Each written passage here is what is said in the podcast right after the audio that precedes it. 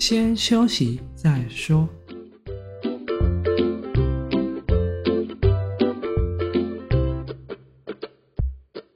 大家好，我们是先修身，我是聪聪，他是铁总。今天是八月二十七日，星期五。今天我们要讲的是第九集：忧郁症的求助方法与经验。好，那我们今天来讲一个比较严肃的话题，可能就是有时候。呃，我问的问法，可能就会是像一般人的问法，就是有些人可能会听到，哎，怎么这么白目？大家可能就不要见怪，因为这可能就是一般人会想得到直觉。就是因为我们今天想要来谈论这个忧郁症这个话题，所以说它是一个比较，我想说，因为现代人其实很多人都有忧郁症，但是呢就不会表现出来，所以我们想说，那不然来讲这个话题好了，因为我们从外表也看不出来。那通常会有忧郁症的人，通常会有怎么样的特质？呃，是有几个特质，一般会说，呃，罹患忧郁症可能会变高，但也不一定啊。一般可能压力大，就是他的工作压力大，或者是就是生活压力大，处在一个非常高压的情况下太久，就有可能，或者是他是完美主义者，就是什么都要做到最好，这其实也是一种压力了。就以现在的社会来讲，你觉得忧郁症患者其实算高吗？算高吗？其实还蛮高的，可是我觉得，如果你要跟以前比的话，高的可能是因为现在的人比较敢去做个诊断。对，因为我觉得忧郁症患者，其实在我们生活中，我们常常不知道他是忧郁症患者，所以我们就觉得，哎，他跟一般人一样。就像我最近有看到一篇就是大陆的报道，就是她是一个十四岁的少女，她那她就写了一封遗书，她的爸妈想要要求她完美，可是她不可能所有事情都近乎完美。我觉得她在读书、生活压力上都被她的父母限制，一定要做什么，一定要做什么。我们没办法满足他们的期待，他就觉得那个是我们不够努力。可是实际上是大家都努力过，有时候可能就是资质不到那边，所以他就会在自身产生了一个很矛盾，就是说我到底失败在哪？我是不是一个很失败的人？常常会有迈向忧郁症的因子。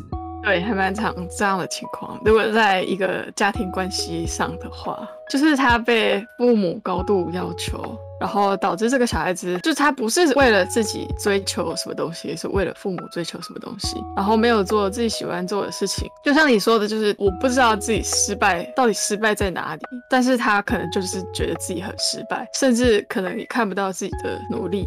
因为他父母在他的生命历程占了很大的一个角色嘛，所以他父母说他失败，他就觉得他失败了。那他这样的情况有没有办法靠别人就是鼓励他，或者是帮助他，然后让他慢慢走出来？有没有可能？这个很难讲，但是我只能说，就算有外界资源愿意帮助他，他也愿意接受。但是他父母如果不改变，其实很难。他如果一直在生活在那个环境底下。除非他可以脱离那个环境，或者是他父母改变。那所以最好的方法还是要静下心来聊一聊，谈一谈。因为你现在本身有那个情况。那如果现在跟你讲说你走出来，那你走出来吗？你你你如果问我的话，我当然是不相信 我会走出来。我也不知道会不会好。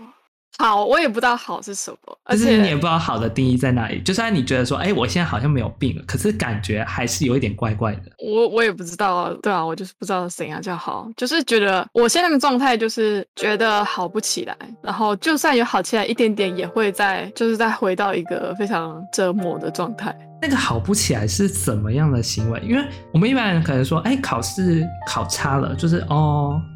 好像没有什么精神，可是我可能今天睡一觉忘了，就是说，哎，昨天考试就是浮云，那这代表一定会好起来，因为他觉得考试那个就过去就算了。可是你现在状况是，我们不知道你外表到底表现出来是好还是不好。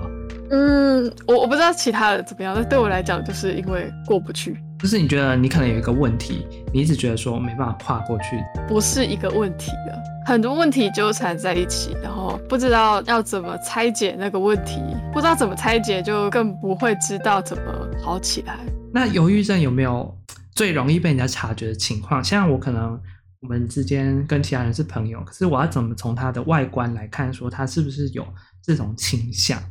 有些人可能真的很难看出来，因为有的不是说只有很安静或者是很怎样的人会有忧郁症，有有些人可能看起来非常活泼外向，非常闹，可是他可能有忧郁症。难道我有忧郁症吗？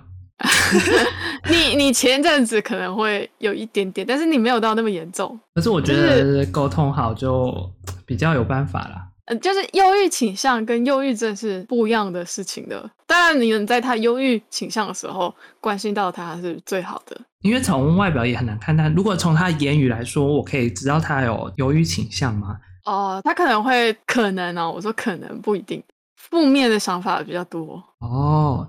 他如果已经开始产产生比较缓慢的行为、言语。物理上的缓慢哦，就是他可能动作已经开始变缓慢，然后眼神变恍惚了，就是可能有点已经影响到生理上的问题了。这怎么很像大学生躺在床上我不想动？你 感觉大学生就是啊，你还要起床吃早餐，好烦哦。那我不要起床好了。可是那是短期的啊。哦，对。就是长期的话，通常忧郁症的定义是会有一段时间，就是你长期都是这个状态的话，才会说你是忧郁症。那如果这种患者像你来说好了，那你会有比较知心想谈话的朋友吗？还是你就都藏在心里这样？Uh, 对啊，对我来说，我的问题其中一个就是我没有对外的窗口。不是学校都会有那种辅导室还是什么心灵导师，你都没有想要去找他聊聊？心灵导师啊，uh, 我有接受这种帮助了。现在就是我的社会支持力不够吧？所以你现在是要变名人，然后社会支持力够这样吗？才没有，被名人应该会更严重吧？对啊，现在的外界压力给予我们大家都太多的责任，必须去承担。在别人的错误认知里面，可能觉得忧郁症已经是到最后崩溃啊，会在外面歇斯底里的那种。但是实际上会是这样吗？没有啊，不一定。而且这个就是污名化，就是一种污名化。不要把它全部都归类成同一类。你平常心情不好的时候，你会想办法去调试吗？你这个问题要分期间呢，就分时期啦。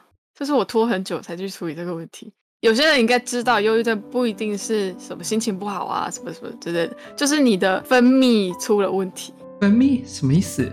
科学性的说法就是你的脑里面的一些机制出了问题。但是是什么机制出了问题？现在有众说纷纭啊。你的脑袋生病的，跟你说你很烂，所以才会有开药。当我了解更多的时候，发现我快掉下去的。如果是轻的话，有可能可以拉回来，但是这也不知道算是不是真的拉回来，就可能把它写下来。你是说写你现在的心情状态已经发生的事情？对啊。然后像我那时候想休学的时候，写下那个是同样的行为。但我觉得写出来是一个很好的方法，就是你写出来的时候，它至少不是一团在你的脑袋。如果你没有足够的社会支持度，我说社会支持度其实就是家人、朋友什么之类的，没有这种你现在的可以让你说出来的话，其实你自己写出来也是不错的一件事情。其实就是怕身旁的人要鼓励你，不是说一味的责骂，其实责骂会带来很大的伤害。就是有的时候，其实你默默听他讲就是好事。你是说当一个倾听者？但是有些人就不想讲啊！啊，对啊，就是例如我，你是要我点两巴掌，然后啪说清醒过来的？神经啊！可是是轻的时候哦，可是重的时候就没办法了。重的时候就完全没办法，不知道在做什么。说到重的时候，就是有时候真的会脱离生活。我以前有一个同学，嗯，他应该看起来应该是忧郁症，因为他在上课的时候会跟现实脱节，就是沉浸。有点沉浸在自己的世界中，因为他觉得说啊，他家庭因素啊让他觉得人生无望，可是他又很喜欢跟辅导老师聊天，因为他觉得辅导老师会给他一种安定人心的力量。哦，我们那时候也不知道怎么跟这个同学相处，你知道吗？因为他已经表现在外在了，我们要跟他讲话，他就是没有想要跟我们讲话。我们想要帮助他，可是他就会觉得说，我们好像在害他。哦。真的要重的时候，就是你可能生活上会有一点问题，然后可能会有并发症，就是有的人可能有幻听、幻痛，或是觉得一直有东西在咬你之类的。那，你现在是有这些吗？之前重的时候有，就是会感觉到处的痛。全部的痛是什么东西？什么叫全部都痛？就是这里痛，那里也痛啊。那我们就变残废了吗？对啊，是挺残废的啊。啊，这样会不会很虚度光阴吗？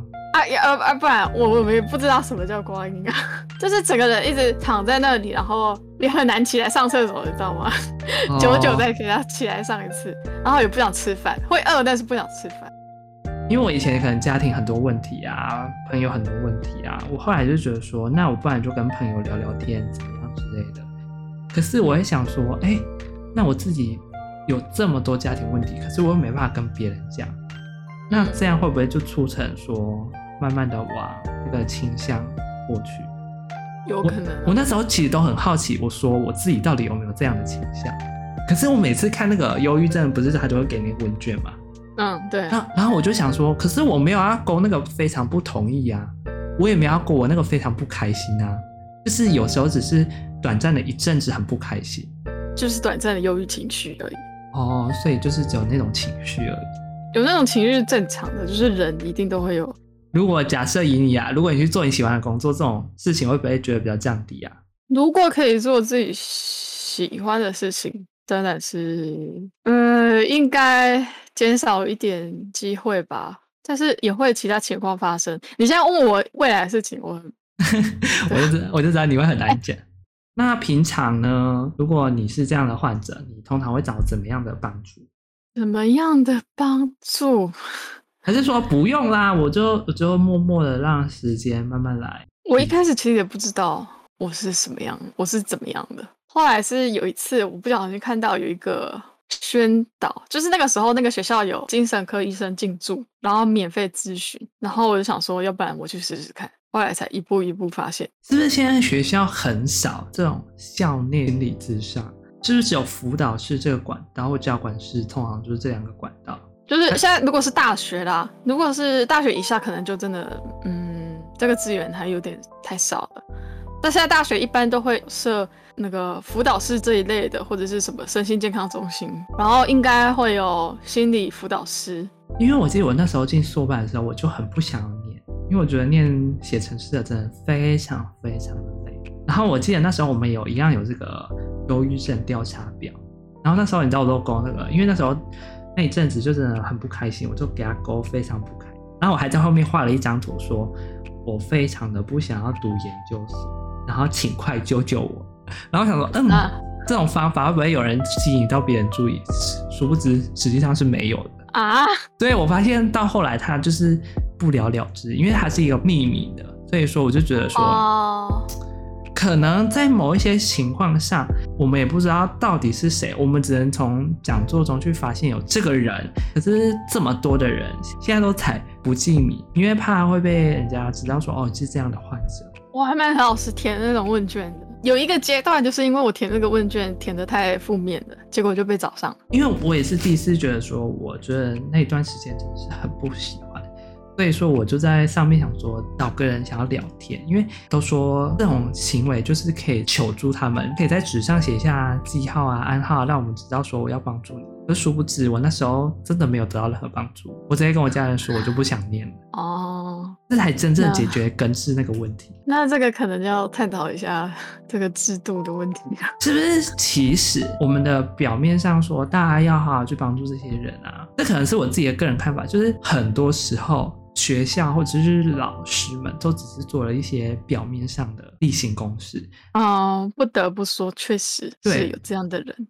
但是，就是他们其实没有去深入了解，说我们现在的学生到底有怎么样的烦恼，或者是怎么样的行为，只是知道说，哦，我们的学生统计下来，有一些人有这样的症状，可是他们可能没有去找那个人是谁，只是说，哦，这个系有这样的情况。我们可能要多关心一下，对，就是没有真的想要帮助，只是做个表面功夫这样而已。但是有的学校做的还蛮好的啦，就是会连续办一些这种心理健康上面的活动啊。你每个系会有一个负责的心理辅导师，然后你可以先去找他，然后再看看要不要安排晤谈心理智商，校内的心理智商。除了学校自己寄 mail，因为我从来很少看到学校主动寄 mail 说有没有需要心理智商、心理辅导这种文宣。真的、哦？我觉得啦，我以前很少收到，不然以前大学的时候收过啊，我完全没，没有、欸。对，你看我跟你讲，我大学几乎完全没有收过，所以我们完全不知道有这个管道。就撇除掉校内好了，那如果到校外的话呢？我们要找哪一些方面的人？如果以你自身，你目前找过哪一些人去做智商？校外，我们先比校内有什么缺点好了。好啊。就是校内有的缺点就是校内资源很少，然后它如果是一个像我们学校就是一个很热门、心理智商非常抢手的一个资源，所以你要排队排很久。那外校的可以去吗？没有，不可以啊。所以你还必须要有学生身份。差评，差评。嗯啊，他就是为学校内服务的。而且他可能会有次数限制，而且还有换人的限制。你不一定配对到那个心理智商师是合适你的。心理智商的新手不知道的问题，就是你配对的心理智商师应该要是可以跟你对上频率的，否则的话，你这个智商可能没有那么有效果。对对对，这是校内比较缺点的事情，就是一个时间长，然后配对不那么自由了。然后次数有限，不过最大最大最大的优点就是它是免费的，因为校外那个一般的心理咨商是很贵的，对一个学生来讲可能非常难负担。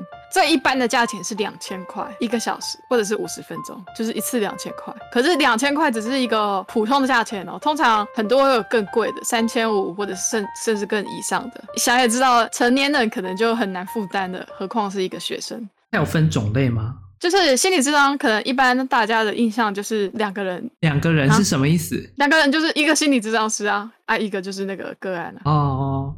然后在那里谈的话嘛，但是心理智商其实有分很多种，最一般的情况的，然后还有那种表达性的心理智商，就是可能大家有听过什么艺术治疗啊之类的，让你画画这种的。你说想象你现在看到的一幅画，你想要那个画面然后画出来这样吗？对啊。有这种的，或者是游戏性的心理智商，游戏性的，啊、就是说在互动中找到他的问题所在，问题，或者是对对对，就是心理智商其实很多方法，然后你可能不适用某一个方法，你可以去试试看别的方法，或者是派别，就是心理智商有不同的派别。因为每种派别它的执行的方法或者是它的精神可能不太一样呢，所以可能你一开始试到不适合你的，你可以去尝试别的。但是对于有这个困扰的人来说，很困难的一点就是他并没有力气去尝试那么多。我觉得他是一个现在可以去思考怎么解决的问题吧。那他会分就是可能学生啊、青年这样不同的方式去收费，还是都统一价格？就就统一价格啊，有的我我有看过很少很少有那种学生给学生优惠的，但是还是很贵啦，就是还是会上千块，就是有一些是有给学生优惠的，或者是说实习生的智商，他不是正式的心理智商师，他是实习生，这种收费也会比较便宜。可是实习生经验不是比较没有那么多，对，这就是一个危险的地方。不过实习生通常会有正式的心理智商师在旁边哦。因为我很怕，如果就是实习生来跟你讲，然后讲一讲，然后就本来可能是很轻，然后实习生讲完之后变很重，给你导错方向了。这种情况应该还 哎，应该不会所。所以 所以他会有人监督啦。哦，那就好。我有试过那个实习生的，因为真的比较便宜。那你觉得他的话术如何？不是话术啊，我觉得话术。那你觉得你跟他聊完之后心情有放松吗？呃，没有啊，我觉得，因为我跟心理治疗师讲话，我通常都会有一种叠对叠的感觉。叠对叠，什么侦探片哦？嗯，怎么说呢？你这个人不可取哦，你应该好好表达你自己内心的想法，跟他什么叠对叠，很浪费钱。我我就是以前啦，以前是这样啦，现在没有了。以前就是因为我排斥别人的介入啊，所以就会有一种叠对叠的情况。然后现在是现在还好，就是讲。我觉得哈，如果你自己产生叠对叠那个情况，你要想哇，那个钱好不值得啊，那个钱可以干什么？因为叠对叠的情况就可能会下降一点，有可能。另外一种管道就是去看身心科或者叫精神科，这两个总之是差不多的，只是有叫不一样的名字。身心科和精神科其实我分不太清楚，一样的东西其实。哦，所以是类似的。只是有人后来把它改叫身心科这样，但是不要跟、哦、不要跟神经科搞混就好了。讲一下跟心理智商的差别好了。对啊，我觉得，因为像我刚刚其实想问说，那身心科，因为你看身心科跟精神科很类似，跟心理咨商又跟精神科是不是又一种不一样的 level？level，嗯，我觉得不是说 level，是看它处理的层面是不一样的。一个是谈心，一个是不是用科学？是这样分法吗？在台湾最大的分法就是那个身心科或精神科医生是可以开药的，心理咨商不行。不行，他只是谈话，他不能开药，但是他可能可以转介，如果他觉得你需要的话，他会转介给那个精神科或者身心科的人，看看你的问题在哪里。身心科、精神科就是开药处理你的，看你的情况呢，或者是你有恐慌的话，他可能会开针对恐慌的药给你啊，或者是最常最常拿的就是帮助睡眠的药。哦，oh. 但是帮助睡眠药也有分，就是一般人可能知道安眠药，但其实也有不成瘾的药可以帮助睡眠，但其实它不算安眠药，也是调整你的那个内分泌的药物。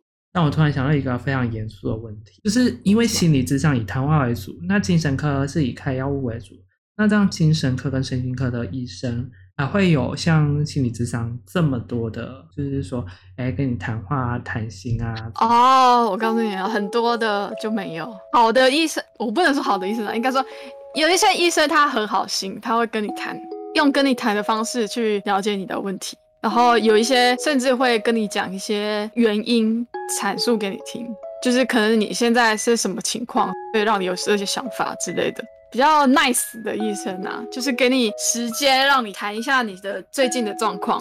但有一些医生是真的很很快速哦，就是他可能也不想跟你聊那么多，就是针对你的问题，然后开药，这样就结束了，可能会让你觉得很受挫。我曾经受过这种挫哦，因为我好不容易提起勇气去看医生，结果那个医生态度很糟糕，后来就很长一段时间都不想去解决我的问题了。如果你是学生，就有校内资源可以用嘛。但是如果你不是学生的话，其实还是有一些社会上有一些电话可以打啦。但是打那些电话不一定对方接起来的那个人是可以帮助你的人。残忍的实话，可能会好的人，可能会有，也还是会有不好的人。但是我们都找你好了，没有啦。我之前有一个社工系的同学，然后他去帮助这种智商的行为，可是他还会觉得说自己呢，在智商这些人过程说，虽然说他们可能表现出他们非常的不顺遂。可是呢，你就会发现他们的心理会影响自己的内心，就是必须自己有很高 up 的，就是可以稳定自己的心神，不然其实很容易身心科跟心理咨商师有可能也会被你拉走。哦，对啊，有有些人是这样。我我有去参加过一个那个心理咨商师的一个课程哦，就是去的人几乎都是心理咨商师，然后他是教怎么智商的一个课。有一个心理咨商师在一个练习的过程中。他就被我拉走了，就是我当个案，然后他当心理咨商师这样。结果我讲一讲，他就哭了，我就觉得啊，呃、你是故意在整他吗？我没有在整他，我很认真在当个案，好不好？你那个就算是一个议题活动吗？哦，对啊。嗯，像类似这种办这种心理活动的地方，或者是你们自己学校也有可能，或者是有某一些学校，它的心理智商是做比较大的，它可以做到开放给外面的人来参加的。有时候都会办一些这种议题，可能是心情上的，可能是嗯学业情绪的也有也有有，或者是感情上的问题，或者家庭上的问题，很多种很多种很多种活动。其实你有兴趣的话，可以去参加看看。或许可以得到不一样的观点呢、啊。那这些活动啊、资讯啊，或者是这些团体，我们应该要怎么上网去搜寻？或者是我想知道更了解了解这方面的内容，有没有我在网络上打忧郁症团体吧？这样感觉像什么邪教团体？嗯，我想一下哦。张老师是一个很大的团体，他会公布一些这些活动，就是各地的这些活动。现在手机现在人手一机，有没有什么 app 是可以支援这些议题的？现在有出一些 app 是谈心事，你可以去试试看。可是这些不是可能达不到治疗性的效果，可是可能可以达到抒发的效果。可是大家看人啊，对人有些人有用，对有些人没用。但至少它是一个方法，你可以去尝试看看，或者是有些 app 也越来越有火热，就是一些什么冥想，或许可以让你变稳定下来。想到你刚刚讲这个冥想，那你有没有考虑说去做像是森林浴那种？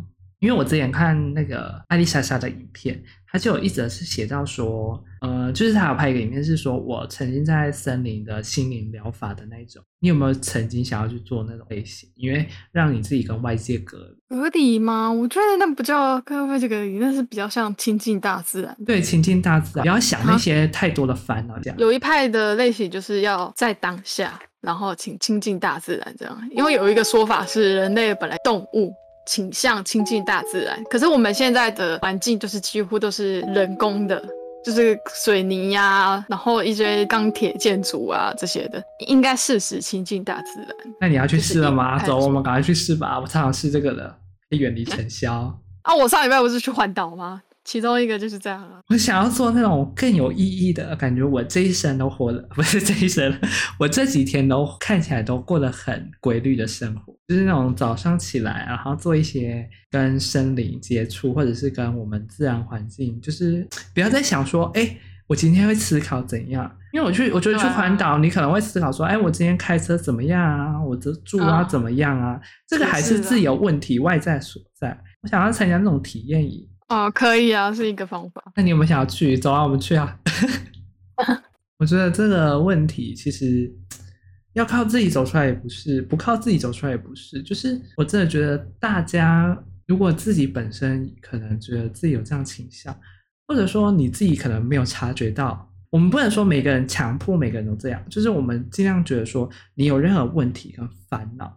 都可以跟你身旁周围先 talk talk，因为我觉得很多事情其实你没有讲，你憋在心里也会闷出内伤。就算说是一件很小的事情，因为现在的人太多人会隐藏自己说，说可能是一件很小的事情，可是可能后续的发展就会面面慢慢越来越大，越来越大。嗯，举最近我有朋友有个例子，就是嗯、呃，他分手了。他分手原因是因为他是家里的独生子，但是因为他觉得他父母给的压力太大。但是我朋友跟他交往的时候，他完全不知道这件事情。原因是因为他根本觉得他没办法帮他解决这个问题。其实不是这样的关系，因为你讲出来，虽然说我们没办法帮你解，可是我们可以一起去思考说这个问题可能就会衍生怎么样的行为，或者是透过其他人来帮助你。因为通常会有一传十，十传百，百传千这种行为。不要一直觉得说那个人没办法帮你。因为你不讲，什么人都不知道，你只要闷在心里。对，我承认，但是有一种情况就是你身边真的没有人可以讲，你就可以去试试看专业的管道。哎，其实是专业的管道有个好处就是，呃，如果他够有道德啦，都有够有职业道德，就是你走出去，大家谁都不认识谁，大家都没有关系，所以这个时候这种情况就有些事情比较好可以讲出来。对啊，讲出来，然后放声大哭，就会觉得啊，好像好一点。嗯，但是有一部分哈，大家可能要注意一下，就是如果你真的去找正式的管道的话，如果你有自杀倾向，很危险的自杀倾向，他是会通报你的父母，或者是通报一些人来关注你。就是自杀倾向会被通报是一个，我讲这个是因为我想讲说，可能这个我不知道该说这个制度问题，还是说该再思考一下这方面要怎么处理。就是除了自杀倾向会被通报之外，很严重的才会被通报啦。还有一种就是性犯罪的事情也会被通报。嗯，什么意思？就是如果你的内容是有关于你讲出来内容有关于。你曾经被性侵或是性性猥亵，他是必须通报的，流程上他必须通报。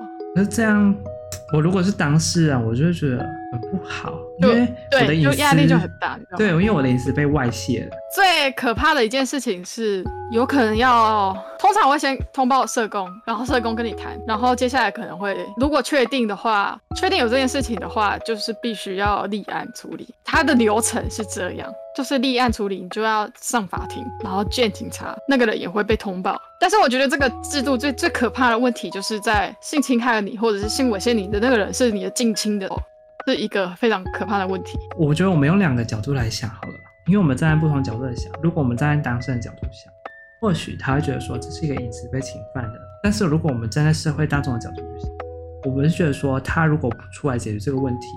那我们这个问题会持续下去。可是，不管怎么说，因为这种东西对当事人伤害是非常之大，因为我们不能保证说我们所有事情百分之百完美解决。这就是我们现在的很常会有矛盾的行为，就是我们想要帮助他，可是又想要完美的解决，这种行为真的很难达成。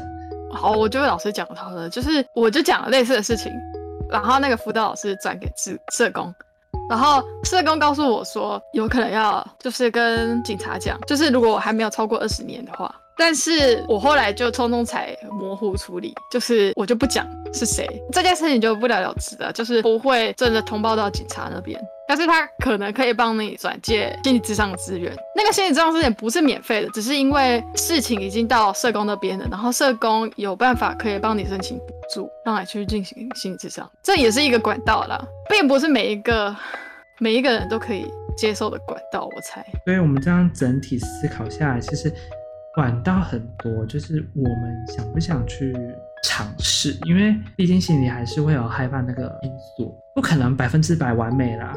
有时候真的必须承担那个真的是很难解的一大问题，我们只能说哈，当人类啊，有时候真的是蛮辛苦的。或许有一天呢，没有，我觉得或许有一天我们要回归成非洲那种原始人啊，就比较不会有这个问题，因为他们呢，不知道，他们可能思考是怎么吃饭这些问题，就是比较基本，把生理需求。对，就是比较基本那种，就不会像我们现在社会有这么多的情况情形。我觉得这种问题呢，我们只能大家多给予弹性啊、鼓励啊。但是本质还是要靠自己啊。如果你肯自己走出来，或者你肯正面积极的面对，那我就觉得这个社会可能还是会有给你一丝力量。好了，那我们今天求助管道啊，以及一些哦，你本人啊亲身经历啊，我们大家都跟大家讲一些。就是我们上面讲的都是只是纯属个人经验，就是如果你有这样的行为，我们建议说你去找专业的人士，我们没办法提供，呃，就是我们传递的知识就是只是经验分享，我们不能说你一定要照这上面做，因为现在很多人都会说我们在误导什么的，没有，我们只是做一个分享，让大家社会大众可以了解说，哦，大家可能有这方面的经验。至于真正想要了解这部分，你可以去找专门的，或者是一些议题管道，或者一些了解资讯。让我们的这个社会啊，可以在 peace。那我们今天就介绍到这边啊。如果你自己本身啊，有一些轻微的压力啊，或者是一些不敢谈论的话题，或许你没有去找心理咨商师，也没去找身心科，但是你有这些倾向，也可以跟我们聊聊啦。或许我们可以找一些方法去提供给你。单纯当树洞也可以。对啦，单纯当树洞也可以啦。他自己的方法告诉你怎么解决啊。好啦，那我们今天就介绍这边啦。如果还有其他问题，欢迎 mail 给我们或私信我们哦。这样，下次见啦，拜拜。